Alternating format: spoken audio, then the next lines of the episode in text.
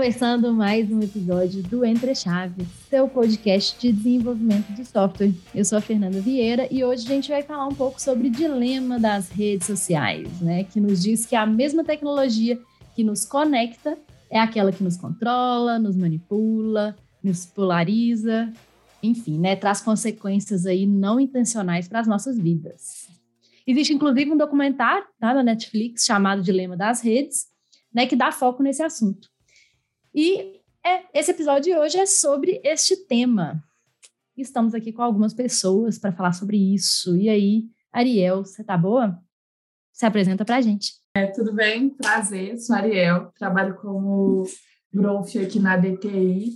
É, tenho muito interesse pela área de dados e quando fui convidada achei o tema super interessante, porque conversa com o meu tema de pesquisa na faculdade e tudo mais. Então é um prazer estar aqui. Estamos também com o Lucas. E aí? E Fernandinha? Tá, eu, não vou, eu vou tentar falar seu nome dessa vez, que eu no último episódio não consegui. Agora você consegue. É Lucas Campreguer. É isso? Exatamente. Nossa, exatamente. mandei. é, bom, meu nome é Lucas Campreguer, sou dev aqui na DTI. É, trabalho bem próximo aí da, da guilda de segurança nossa, né? Já fiz algumas, alguns estudos, algumas apresentações sobre o tema e gosto bastante dessa polêmica envolvendo nossas, nossa privacidade, nossos celulares. É, isso aí. Estamos também aqui com o Malaguti, Francisco Malaguti. Tudo bom, gente? Eu sou cientista de... Meu nome é Francisco Malaguti, eu sou cientista de dados na DTI e eu tenho dispositivos inteligentes na minha casa suficiente para qualquer empresa poder manipular tudo que eu faço na minha vida. É isso. Com certeza. Né, a gente já falou num dos últimos episódios que você participou, né, Francisco? Quantas Alexas você tem? O fato de eu ter mais Alexas do que cômodos na minha casa já é um pouquinho assustador, mas só de pensar, por exemplo, na tecnologia do relógio no meu pulso já me deixa um pouco assustado. Um pouco, pouco assustado. Vocês falaram, o Alex acendeu aqui, tá escutando. Ei, meu Deus, é isso mesmo, né, gente? Estamos também com o Pedro Dantas. E aí, Pedro, você tá bom? Fala, pessoal, beleza? Eu sou o Dantas, aparecendo aqui, cai de volta outra vez. E para mim, o dilema das redes é claro: TCP ou UDP? Eis a questão. Nossa, o cara puxou redes, cara. Ainda bem que esse não é o assunto. E todo mundo que riu dessa piada é um pouco triste. Ainda bem que esse não é o assunto, né? Então, gente, é, eu acho que o problema né, que a gente veio conversar aqui hoje, ele começa pelo modelo de negócio das mídias sociais. Né? Assim, no, no, no, documentário do Netflix, inclusive, tem uma frase bem famosa que fala que se você não está pagando pelo produto, então é porque você é o produto, né? Que eu acho que acho que foi é, falada pelo jornalista Andy Lewis. Né? Existe almoço grátis, né? Já diria o Friedman. É, não existe almoço grátis, exatamente. Então vamos começar a discutir esse ponto, né? Até para as pessoas que nunca ouviram, nunca, nunca ouviram falar desse tema, se contextualizarem, né? De onde que surgiu essa discussão e tudo mais. É, para iniciar essa discussão, eu acho importante a gente, tipo assim, pensar no conceito de plataformização, né? Porque às vezes quando a gente fala só o termo redes sociais, parece que é, que é assim, uma rede de pessoas que estão se comunicando ali e só isso e tudo mais. Só que, na verdade, é, a gente está falando de plataformas que têm um interesse financeiro por trás e que tem, tipo assim, um, poder de coleta, análise e influência é, de dados é, nunca vista antes, né? Então, a gente trabalhar, tipo assim, essa ideia de redes sociais, que, que é o recorte feito no documentário, só como rede de comunicação, de trocas de interesses entre as pessoas, pode ser um pouco simplista, assim, né? Ou, ou até mesmo ingênuo. É, o problema é que, como bem colocado pela Fernandinha, os anunciantes são os clientes, né? Nós somos o produto. Então, o que as redes sociais geralmente estão buscando é captar o máximo de atenção das pessoas para que elas, né, olhem e adquiram aqueles produtos, ou sejam convencidas por aquelas propagandas que geralmente são muito assertivas por saber exatamente o perfil do usuário que elas estão fazendo aquele anúncio, né? E, e uma frase que me impactou bastante, que eu vi recentemente num podcast gringo também, é que a gente está perdendo o controle da nossa atenção, né? A gente passa muito tempo nas redes sociais. E basicamente o que a gente dá atenção na nossa vida é a nossa vida, a gente vive desses momentos. Então a gente está perdendo o controle das nossas vidas, né? É, achei isso bem forte, reflexivo, assim. É, e quando você fala, né, disso de que eles estão fa fazendo de tudo para prender nossa atenção, né? Quando a gente não está usando, né, o nosso telefone, enfim, as nossas mídias aí, eles nos mandam notificação para que a gente use, né? Então, realmente é o tempo inteiro, eles querem assim, volta aqui, fica aqui mais um pouquinho, vem cá, prende sua atenção. É uma, é, são técnicas de design persuasivo que são feitas com esse propósito já. É muito comum quando a gente vai tratar com toda essa questão de dilema das redes, documentários a respeito, né? É, dessa questão de atenção dos problemas. Eu lembro quando esse documentário foi lançado, o número de pessoas que me chamaram, dado que eu trabalhar com dados e tudo mais, falar, cara, você viu isso? Olha só, tipo, as pessoas estão te manipulando. Eu, sim, é, sempre foi assim. É, achei que era muito claro para todo mundo, mas aparentemente não era, sabe? Então, toda vez que é, toda vez que vocês interagem com, com um software, com uma plataforma, qualquer coisa do gênero, você está gerando um dado, a forma como você interage, se você clica no botão de voltar, se você prefere arrastar o dedo na tela, tudo que você está fazendo é dado, isso é interessante, isso vai construindo um perfil, as empresas vão conseguindo moldar isso, vão conseguindo utilizar isso, isso é muito interessante. Né? Porque com isso, e, e isso pode ser usado para o bem ou para o mal, posso atentar um pouco no mérito disso, como é que isso pode ser usado pelo bem na saúde e tudo mais, né? esses tratamentos individualizados, mas é, você utilizar isso para identificar o que a pessoa faz e, e, e, como você vai recomendar, construir perfil, seja o Facebook, que é mestre em fazer isso, já teve coisas, já fez coisas muito questionáveis, como manipular é, a emoção de alguns usuários só para testar o quanto eles conseguiam manipular. Tem alguns papers bons e alguns eticamente questionáveis, né? Mas no final das contas, eu nem acho que é tanto uma questão ética, é o que você quer otimizar. Quando a gente vai lidar com dados e o que a gente quer fazer, a gente, falando um pouquinho mais técnico, né? A gente costuma falar muito de problemas de otimização, que é o que você quer otimizar. E, igual foi falado aqui, você quer otimizar o, o tanto de dados, o perfil que você consegue moldar, o que você consegue vender. Quando eu pego um anunciante do Facebook, eu quero chegar para esse cara e falar: cara, se você me desse dinheiro aqui com para marketing, eu te garanto que eu vou te mandar para a melhor pessoa que vai poder te comprar. Assim, eu vou mandar e dos 100% que eu mandar, 80% vai comprar. E para eu juntar isso, para eu conseguir vender isso, eu preciso otimizar o tempo que você passa mexendo no Facebook. A gente quer otimizar, por exemplo, o tempo que você passa ouvindo esse podcast agora. E com isso a gente vai ter um pouco do seu perfil aqui dentro. Spotify ou qualquer outro lugar que você está ouvindo isso, está construindo esse perfil. Né? Então é isso que a gente está otimizando. Então, quanto mais a gente conseguir, quanto mais o pessoal conseguir utilizar, quanto mais eles conseguirem puxar disso, eles vão fazer. Porque é isso que eles estão vendendo no final das contas. É isso que eles estão construindo. É nisso que eles estão trabalhando. Ô, Malaguti, peraí então, cara. Eu vi que todo mundo aqui começou a falar sobre rede social, chegaram com pedra na mão, é, falando sobre essa otimização, propaganda. Você e o Champa acabaram de citar aí um ponto em que elas conseguem personalizar esses ads que aparecem pra gente. Mas por que isso não seria uma coisa boa? Por que, que eu precisaria de gastar meu tempo pesquisando sobre promoções atrás de promoções, ao invés de simplesmente estar ali no meu dia a dia, é, navegando numa rede social e aparecer para mim um anúncio perfeito? É, tipo, exatamente aquilo que eu quero ver. Eu ainda não entendi qual é o ponto dessa, dessa agressividade. Isso não seria algo bom para mim? Antes de você responder, Malagut, eu quero até fazer um, também, né, reforçando esse ponto que o Dantas trouxe, é, trazer o nosso crossover com o último episódio que a gente gravou sobre, sobre diferenças de projeto de dados e de desenvolvimento, né? Nesse episódio a gente ficou falando muito assim o quanto é importante os projetos se instrumentarem, né, as pessoas estarem preocupadas com dados, né, em, em conhecer o, o, o que, que é aquele usuário e como fornecer, né, fazer modelos preditivos melhores para ele. Né? Então eu reforço esse ponto do Dantas até trazendo esse último episódio que a gente ficou falando muito disso também. Né? Por que, que agora é ruim? Se você não ouviu o último episódio lá de diferença de projetos de dados e de desenvolvimento, já vai lá e coloca na sua lista. Então, para muitas coisas é bom. Né? Por exemplo, economizar tempo, gente, tempo é um negócio que a gente tem limitado. A gente tem que aproveitar. Então, isso poderia ser facilmente um jabá aí de, por exemplo, aplicativos de que vão te economizar tempo com promoções afins, mas não é, então bora lá isso é bom. Nesse, nesse sentido, é muito bom você conseguir economizar tempo, você ter uma recomendação assertiva, você achar aquilo que você procura, né? E pode ir além, tipo, igual eu falei do meu relógio, É, eu tenho alguns probleminhas com estresse, então eu tenho que ficar medindo a minha pressão com uma certa frequência. E o meu relógio faz isso. Isso ajuda muito, por exemplo, a, a ter um controle melhor da minha saúde.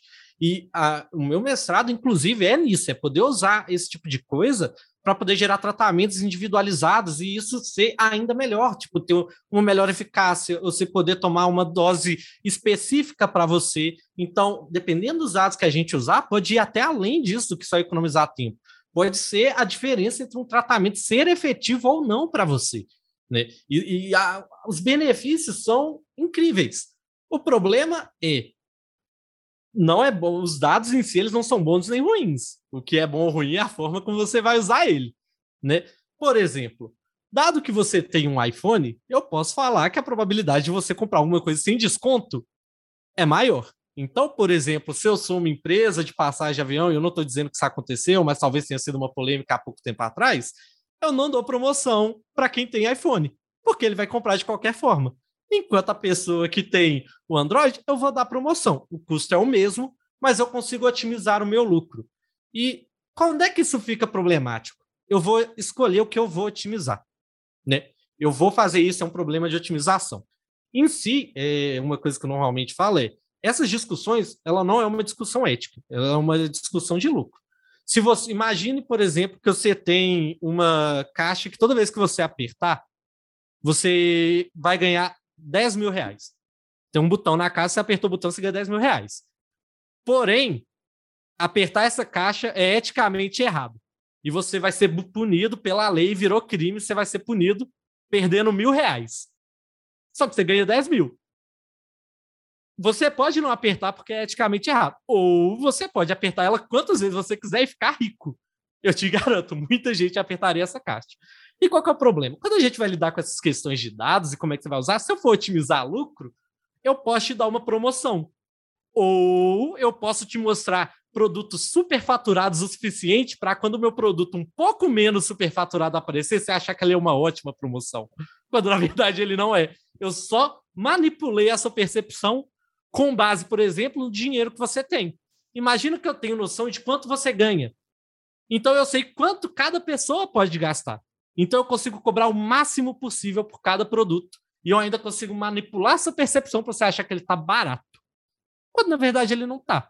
Eu vou fazer minha réplica aqui e só para deixar claro, eu não estou dizendo que eu sou nem a favor e nem contra o que, que você falou. Só bancando um pouquinho do advogado do diabo, apesar de que eu concordo plenamente que o iPhone é superfaturado, tá? Beleza, eu sei que não foi isso que você quis dizer, mas já deixando minha opinião polêmica. Enfim, então, tudo bem. Você me falou que um usuário de iPhone ele não vai receber uma promoção, por exemplo, ou você pode manipular essa percepção é, dele sobre o anúncio, né? Mostrar um preço lá superfaturado de 180%, parece algo absurdo, e aí você mostra um preço de 130%, e nossa, de repente ele está recebendo um excelente desconto.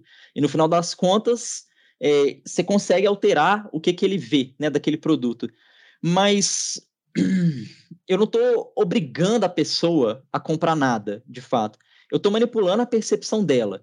Eu não vou nem entrar em questão ética ou qual ética, qual fundamento da ética a gente está utilizando para poder analisar. O que eu quero dizer é que no fim do dia, não é decisão da pessoa comprar aquilo ou não, porque se ela quisesse, ela poderia entrar e pesquisar qualquer tipo de produto é, em algum site, como qualquer outra pessoa poderia fazer. Né? Então, ela poderia colocar um filtro da maneira que ela quer, para o produto que ela quer, da versão que ela quer, enfim, é, e aparecer os mesmos produtos eu não estou obrigando ela a comprar, né? No fim do dia, ela teria a opção de não comprar. Mais ou menos, porque pensa bem, eu, eu coloquei uma pessoa com os dados suficientes para eles conseguirem fazer essa manipulação. Mas vamos colocar que a gente perca um pouco do controle, né? E agora múltiplas empresas estão conseguindo fazer isso e a gente sabe que não tem que tipo assim, vamos lá. Dados são comercializados hoje em dia, então é muito fácil comprar e vender. Eu tenho esses dados vamos supor, sobre você, sobre todo mundo, eu estou vendendo eles. Todas as empresas começam a ter esse conhecimento, né? E eu não estou nem entrando ainda na área da saúde, porque na área da saúde a parte ética é ainda um pouco mais questionável. A gente deve voltar nessa questão do botão ali algumas vezes, né? Mas, por exemplo, eu sei que você ganha mais. E agora, todas as empresas sabem que você ganha mais. Então, imagina que todas as empresas podem te cobrar mais com base no seu salário, né? O que você vai fazer? Vamos supor, você está ganhando. A gente tem uma discrepância de salário, por exemplo. Você, Dantas, claramente ganha o dobro do meu salário, a gente sabe, isso é amplamente conhecido, né? Então, o que, que vai acontecer? Todos os produtos vão custar o dobro para você. O dobro de zero ainda é zero, tá, Malaguti?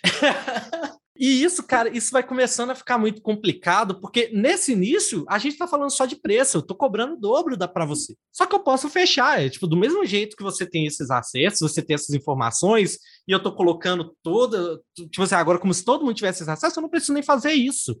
Eu posso bloquear a quantidade de informações que chega para você. Eu posso manipular a sua percepção das coisas. A sua percepção de mundo, assim como a de todos os seres humanos, ela é dado pelo seu contexto né? Então, se eu manipulo o seu contexto, eu manipulo o que você pensa. Então começa a ficar muito complicado. É, tem até uma frase no, no, uma frase não, né, um momento do documentário que ele fala um dos um das pessoas, né, que participam lá que fala assim: imagina se o Wikipedia é, retornasse uma definição diferente das coisas de acordo com a pessoa que acessasse. E na hora que ele falou isso, eu fiquei assim, tipo, nossa, imagina se isso acontecesse mesmo. Só que, na verdade, é exatamente isso que acontece, sabe assim? É, esses, esses exemplos que vocês estão dando aí, é exatamente isso, né? Eles manipulando a nossa percepção de realidade, a nossa percepção de mundo, né? Não existe uma fonte única de verdade né, na internet. Só que, por exemplo, pensa em buscadores. A gente, todo mundo, quando eu falo pensa num buscador, todo mundo provavelmente pensou no mesmo buscador, no máximo dois diferentes. Três, se alguém aí pensou no Duke Duke Go. Eu pensei no Yahoo, aquelas Yahoo Respostas. Eu pensei no KD, óbvio, o melhor buscador de todos os tempos. E aí, por exemplo, eu tenho certeza que, a não ser que você use o DuckDuckGo, e ainda assim é questionável, você vai receber respostas diferentes para as mesmas perguntas, sabe? Isso é, de certa forma, um contexto. Eu estou manipulando a sua visão do que você está procurando, estou manipulando o seu acesso à informação. Quanto maior o meu poder nisso, mais eu consigo manipular a sua visão de mundo. E, novamente, é, isso não é uma coisa específica, né? Não é essa Big Tech ali, que é aquela tela linha de busca que todo mundo vê todos os dias, falando: ah, não, eu vou pegar aqui ó, o seu José e eu quero que ele pense dessa maneira. Não, eu estou otimizando algumas coisas, eu sei mais ou menos o perfil dele, eu sei mais ou menos o que ele vai clicar ou não, e acima de tudo, eu sei mais ou menos o que ele está procurando. E nem sempre o que ele está procurando é certo. Mas eu colocando isso ali na frente dele, reforçando isso, principalmente com questões como viés de confirmação e outras coisas que a gente pode entrar aqui no mérito, eu estou construindo isso, eu estou construindo essa visão, sabe? Então, é, por exemplo, eu quero que você compre tal coisa. Vamos pegar aqui, ó, é, uma coisa que virou recentemente febre foi Cop Stanley, né? Aí pegou Cop Stanley, virou febre. Tô até bebendo o meu aqui nesse momento. Nossa, virei representatividade agora. E aí depois começou a cada um mandar e, tipo assim, é, por exemplo, produzir a, algumas coisas em específico. Cara, é muito engraçado. Se você abre o Twitter hoje e faz qualquer coisa relacionada à análise de sentimento com Cop Stanley, você vai ver que tem bolhas, tipo assim, que elas não se conversam com relação à, à opinião sobre esse copo. Vai ter uma galera que é isso aqui é, é, é, é algo único, inovador, que você deveria ter, que vai melhorar a sua vida. A é o maior desperdício de dinheiro que eu já vi na minha vida. E essas bolhas não se conversam. Até, obviamente, vai ter alguns cenários que elas conversam, mas você consegue facilmente mapear usuários com opiniões únicas, inclusive que se questionam um lado. Como assim alguém não usa esse copo? E no outro lado, alguém compra isso? Como é que uma empresa dessa se paga? Isso não é lavagem de dinheiro? Né? Então, você vai ter essas percepções diferentes e essas bolhas, e são realidades distintas.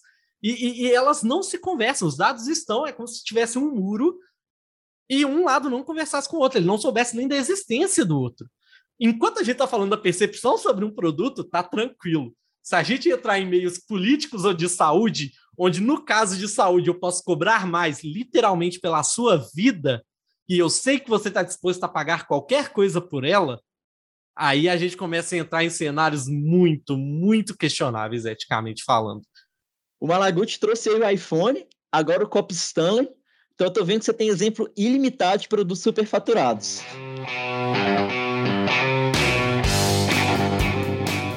Para resumir, então, eu posso dizer que seu raciocínio ele quer dizer que informação é poder. É isso. Certeza. Ai, gente, existe um motivo para as empresas mais ricas do mundo terem como base produtos de dados. Né? Elas estão usando informações porque é o que vai te dar o direcionamento certo, é o que você vai usar para manipular as coisas. No, novamente, não estou entrando no mérito de ser bom ou ruim. E ainda fez um pedido de aumento de salário.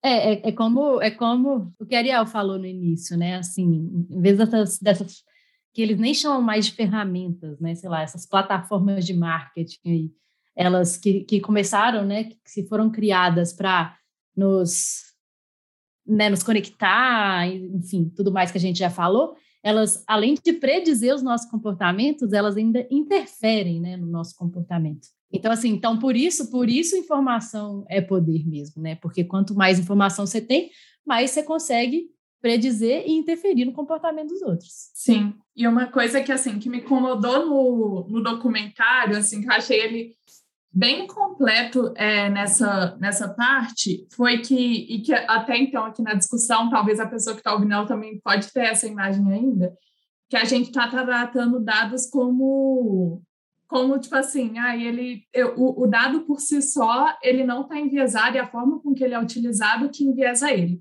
Só que os dados também são enviesados, assim, é, também existe existem assim vieses algorítmicos dentro dos dados é, e esses vieses eles são influenciados tanto é, pelas pessoas que, que estão é, nessa área de dados assim você viu que durante o documentário não foi apresentado nenhum cientista de dados negro é, e aqui a gente também está em uma sala que a gente tem pessoas da área e eu sou a única pessoa negra aqui, assim. É, então tem muito, muito esse tópico também. É, uma coisa que a gente tem que falar quando a gente fala sobre redes sociais e utilização de dados foi sobre o vazamento que teve, né, do Facebook Papers, que aí, nesse vazamento, assim, já era uma coisa que a gente já sabia, só que isso foi a forma com que veio à tona, a questão do algoritmo racista do Facebook, que além de rotular pessoas negras como primatas, o algoritmo da rede não conseguiu identificar o imenso fluxo de conteúdo de discursos de ódios produzidos em árabe é, contra pessoas negras.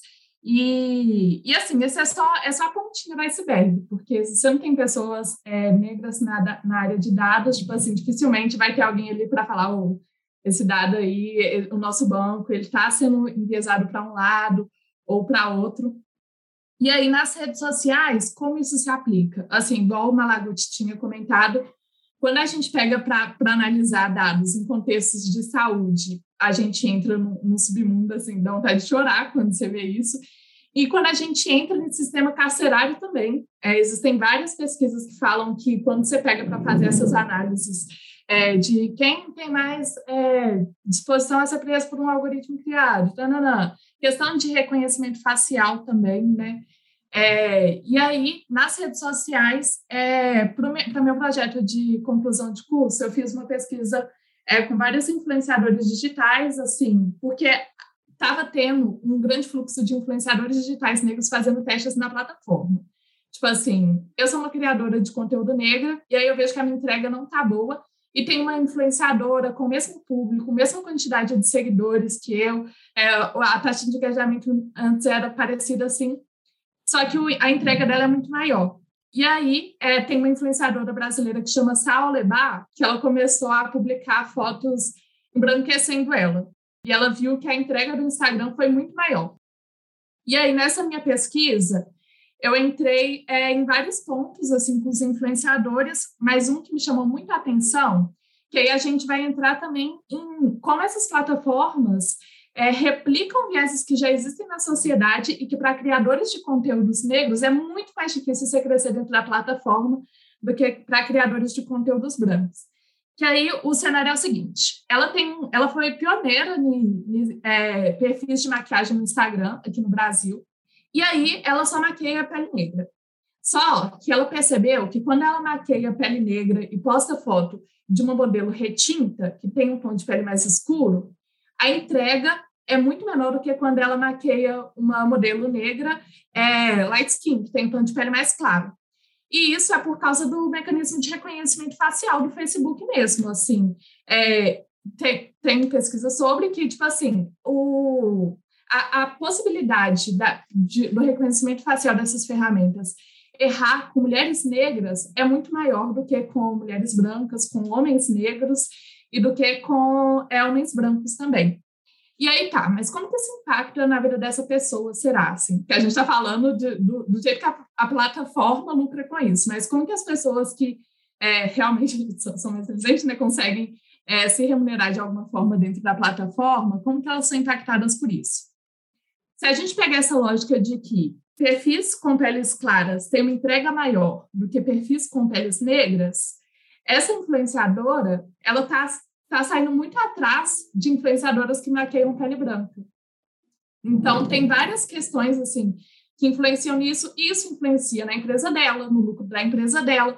Então, esses vieses que existem nos dados, que a gente está trabalhando eles aqui até então, como, tipo assim, meio que, ai, dado é dado, não, não existem vieses dentro deles, eles impactam também na vida dessas pessoas. E aí, uma discussão que eu senti muita falta nesse documentário é, que eu achei que ele não, não trabalhou esse recorte, ele trabalhou, tipo assim, de uma forma geral, e todo mundo ficou, uau, mas ainda existem subcamadas dentro desses dados que eu não senti que eles foram desenvolvidas lá, e foram desenvolvidas em um outro documentário, que aí sim, traz essa perspectiva é, de como minorias são impactadas negativamente por esses dados, e o nome do documentário é Code BIs, ele é muito legal. Eu acho que um outro ponto principal da discussão também, que está muito alinhado com isso que a Ariel falou, é que como o controle da nossa privacidade está na mão deles e eles nos conhecem tão bem assim, e, mais uma vez, né, não há esse controle de ética, né, o que está guiando é o lucro,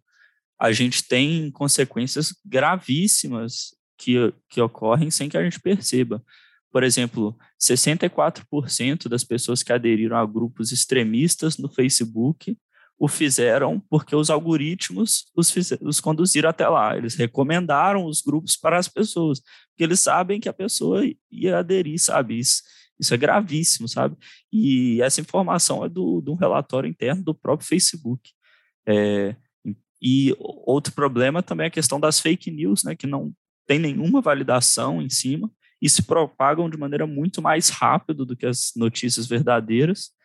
E isso gera uma rede de desinformação enorme que atinge exatamente as pessoas que vão acreditar naquelas notícias e aí geram problemas né, políticos, problemas sociais em massa no mundo todo, como a gente já vê sendo tendência nos últimos anos. Só, só assim, né, contribuindo também pelo que a Ariel falou, em relação a que o, documentário talvez não invista muito né, nesses temas que ela trouxe, é, tem uma, uma página né, que, do próprio documentário que chama, acho que é The Social Dilemma, eu acho, acho que é isso, é, E lá eles têm algumas coisinhas assim a mais, tipo, ah, o impacto na saúde, o impacto na democracia, o impacto na, na discriminação.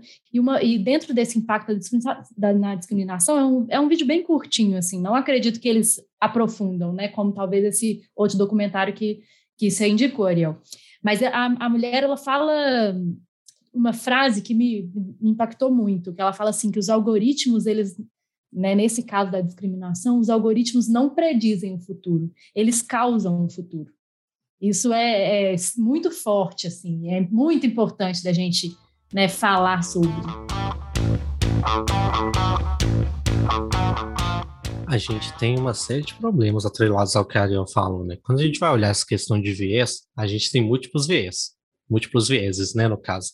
Tem a viés do, do dado em si, né? É, é, muito comum toda vez que você vai pegar um algoritmo de reconhecimento de imagem e que eles vão usar bancos de dados, é, reconhecimento facial, por exemplo, que vai usar reconhecimento de imagem, né? Eles pegam dados prontos ou, ou pegam um conjunto de dados ali que já está disponível e normalmente você vai olhar a distribuição e 98% da, das pessoas nesses bancos de imagem, por exemplo, bancos de celebridades, são pessoas brancas.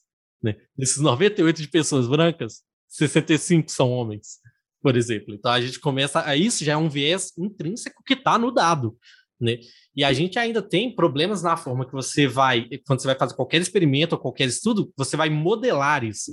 Né? Então você tem o viés dado, você tem o viés de como você está modelando, por exemplo, né? Você falou da sistema carcerário, isso aí é. Já tive várias discussões acaloradas sobre, sobre o viés de, de algoritmos para sistema carcerário. Porque, por exemplo, se você tem um viés onde mais pessoas negras, por exemplo, são acusadas e punidas pelo sistema carcerário, e você está treinando seu modelo baseado nisso, você está pegando esse viés que existe e colocando ele dentro do seu modelo. Então você não está basicamente fazendo um sistema para julgar e punir pessoas. Você está fazendo basicamente um modelo automático de punição de pessoas negras. É, é basicamente isso. Você está pegando um viés social e colocando ele dentro do seu algoritmo. Você tem que ter esses cuidados, e são cuidados muito relevantes, porque senão você vai pegar um viés que já existe e, dependendo de como você tratar isso, você vai potencializar esse viés. Você vai, inclusive, talvez até perder o controle, porque isso pode ser além. Se você fizer um overfitting, por exemplo, é, é vai ser basicamente isso. Tem cenários que você coloca, dependendo dos parâmetros que você coloca para treinar, que você consegue mostrar que o algoritmo, mais do que prever o crime ou a punição, se ele está acertando ou não, se está prevendo ou não, a quantidade correta que seria de dar para aquele crime, por exemplo, de punição, ele está utilizando a cor da pessoa para dar mais ou menos tempo de cadeia.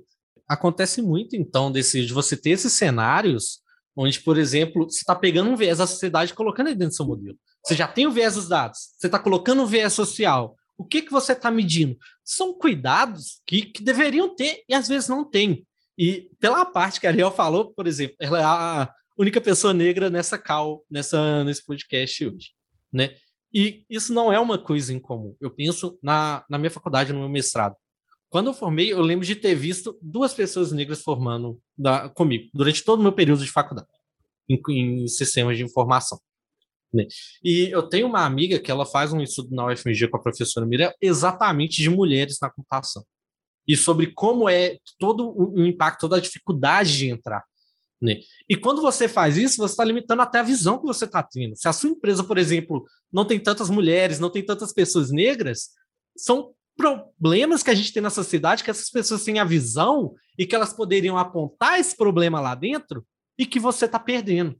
São algumas coisas que você deveria ter uma visão plural dentro da sua empresa exatamente para tomar cuidados ou tomar algum, o mínimo de cuidado que se espera, na verdade, quando você vai fazer uma coisa tão grande ou poderosa como manipular os outros anos dados ou tomar decisões importantes anos dados, você precisa dessa visão plural.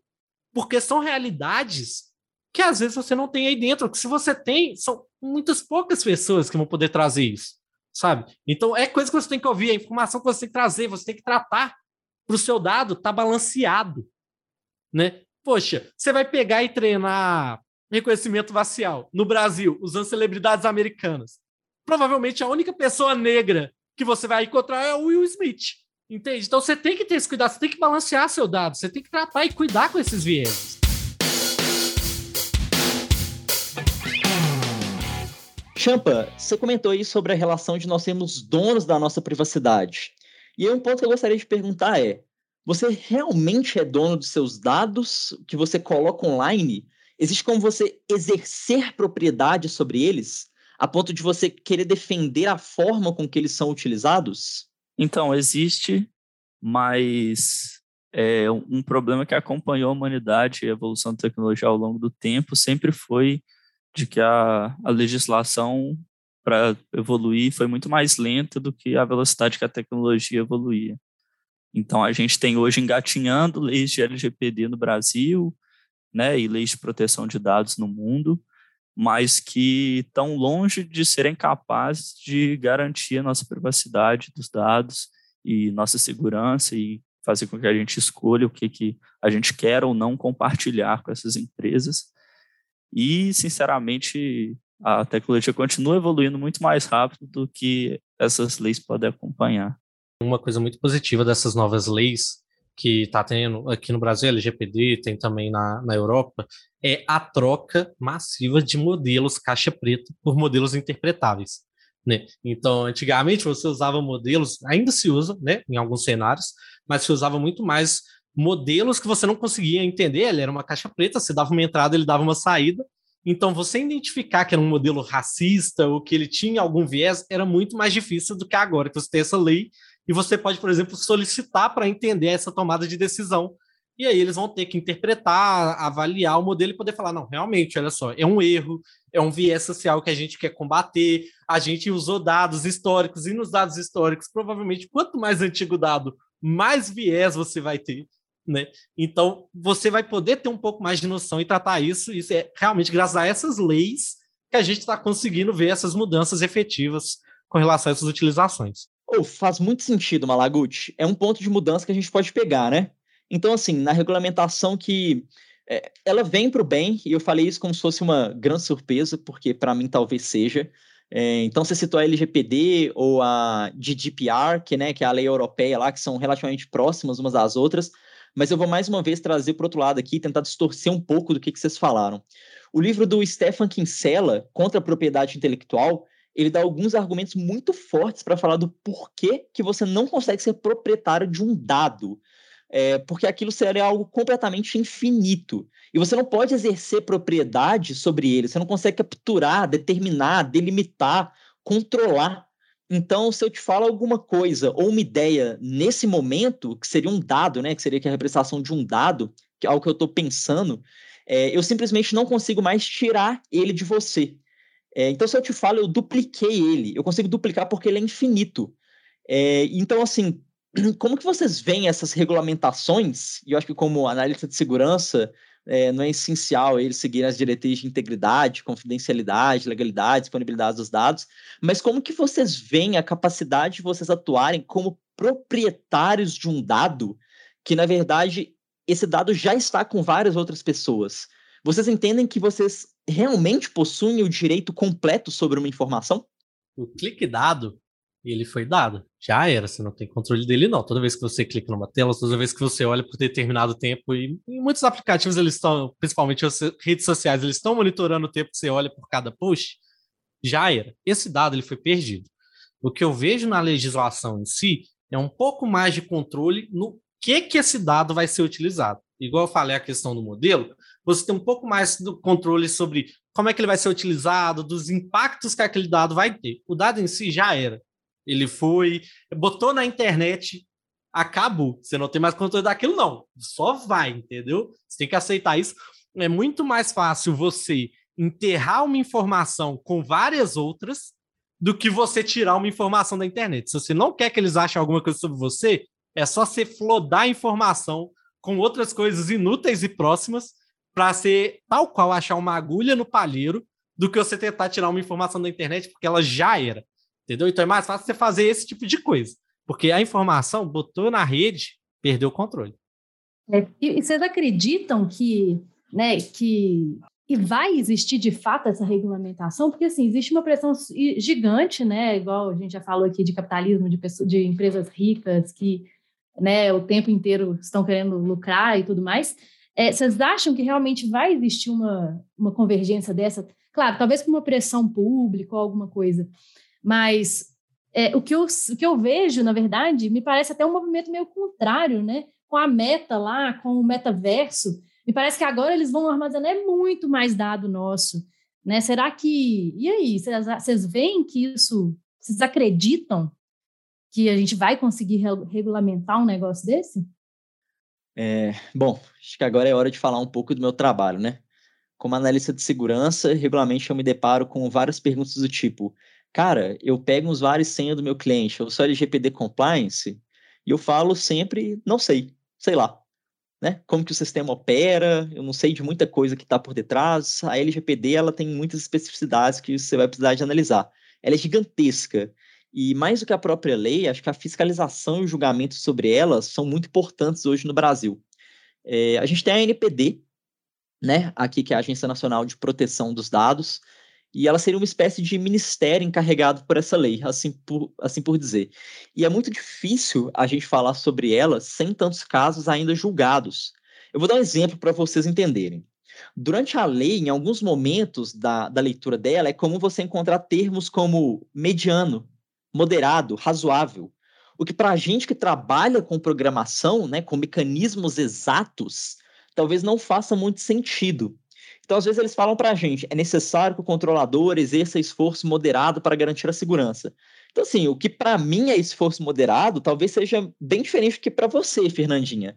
Isso gera uma brecha grande, e no final das contas, o que eu quero dizer com isso é que, como toda lei e fiscalização, ela tem um ponto muito simples de flexão que é aquela se a empresa é amiga ou não de quem está julgando. infelizmente, né? É, então, se ela for amiga, provavelmente ela vai ser inocente naquele caso, e se ela não tiver muitos contatos ou disposta a pagar uma boa grana, então, infelizmente, você está declarado culpado. No final das contas, não é tão simples assim você fiscalizar um sistema e realmente entender se eles estão cumprindo ou não com aquelas leis. O que ele mostra para você pode ser muito diferente daquilo que ele realmente exerce. Seja porque a empresa resolveu abrir apenas as portas do armário que está limpo e empurrou a lixeira para debaixo da cama, ou porque a própria aplicação, a própria ferramenta que eles utilizam, já até possui essa compreensão de estar sendo analisada. Como foi, por exemplo, o caso do TikTok, né, que foi banido da Índia por um tempo atrás, que ele tinha um, um if debug. Para quem não fazer um parênteses aí, para quem não sabe da parte técnica, o if debug é o próprio aplicativo ele entendia que alguém estava analisando ele, tentando descobrir o que, que o aplicativo fazia, então ele mudava o comportamento nesse momento para se camuflar. Então, assim, é assim que as próprias empresas, ao mesmo tempo que algumas tentam saber se tentam se adequar de fato, né? Como que a gente faz aqui na DTI, a gente tenta se adequar, faz tudo possível para andar na legalidade. Outras empresas, elas tentam se adequar de outras formas, fazendo tudo possível para continuar operando da forma com que elas já operam, sem cair nas tramas da legislação. Aproveitando essa fala do Dantas aí, eu acho, e aquela questão do da, que um clique dado se vai, né? Ele botou na rede essa opinião dele aí, e vai ser maravilhoso, que você pensa nessa frase como um todo, né? E se a gente jogar isso nessas diferentes bolhas, entendeu? Uma bolha vai falar que ele está sendo o quê? Que ele está sendo contra a empresa. Tem uma outra galera que vai falar que só numa democracia plena e com leis rígidas a gente vai conseguir resolver essa questão da Fernandinha, enquanto vai ter uma galera que vai falar que só pegando uma foice e um martelo e derrubando as grandes empresas que a gente vai sair livre disso. Então fica aí esse questionamento, né? Não importa o quanto eu desvio, eu vou ser cancelado no final do dia, né? Exatamente. Não importa muito sua opinião, você está errado. Foi falar para recomendarem esse podcast para alguém que provavelmente não escutaria esse podcast, porque se a gente ficar dependendo dos algoritmos de recomendação, quem vai escutar o podcast é muito provavelmente quem já sabe essa mensagem e que não vai mudar muito, ela vai só concordar com o que a gente está falando, entendeu? E aí o nosso poder de ação com o podcast e com essas informações maravilhosas que todo mundo está contribuindo aqui, ele fica meio nulo. Igual eu achei que foi um pouco do documentário e tudo mais. Ele atinge né, um, um público que concorda e e não tem né, um poder de ação tão, tão grande e de convencimento em cima das pessoas. Então, se você puder compartilhar o podcast com aquele seu tio, com alguma pessoa que provavelmente não escutaria e que discorda, e talvez tentar mudar um pouco a opinião dele, seria maravilhoso. Não poderia ter uma mensagem melhor no final desse episódio, né? No fim, o Champa falando para a gente lutar contra o algoritmo, furar a nossa bolha e espalhar a palavra. Exatamente, exatamente. Mostra para o algoritmo que você que manda. Pesquise vídeos aleatórios no YouTube. É, e são, são bem essas dicas mesmo que o pessoal dá no final do, do documentário, né? Tipo, gente, para de clicar nas, nas recomendações do YouTube, né? O próprio cara que, sei lá, desenvolveu as recomendações do YouTube fala para a gente parar de clicar nas recomendações do YouTube. Enfim, é, é, eu acho que é isso, né? Tem vários a gente pode simplesmente parar de usar rede social, né? Simplesmente parar de, como alguns mais radicais poderão fazer, né? Simplesmente parar de usar porque eu não quero que meus dados sejam expostos. Mas a gente também pode tentar fazer algumas coisas mais simples, assim, né? Como, sei lá, desligar uma notificação, enfim. Enquanto desenvolvedores, eu acho que é fundamental que a gente tenha essa visão clara, né? E trabalhe é, seguindo essa linha, sabe?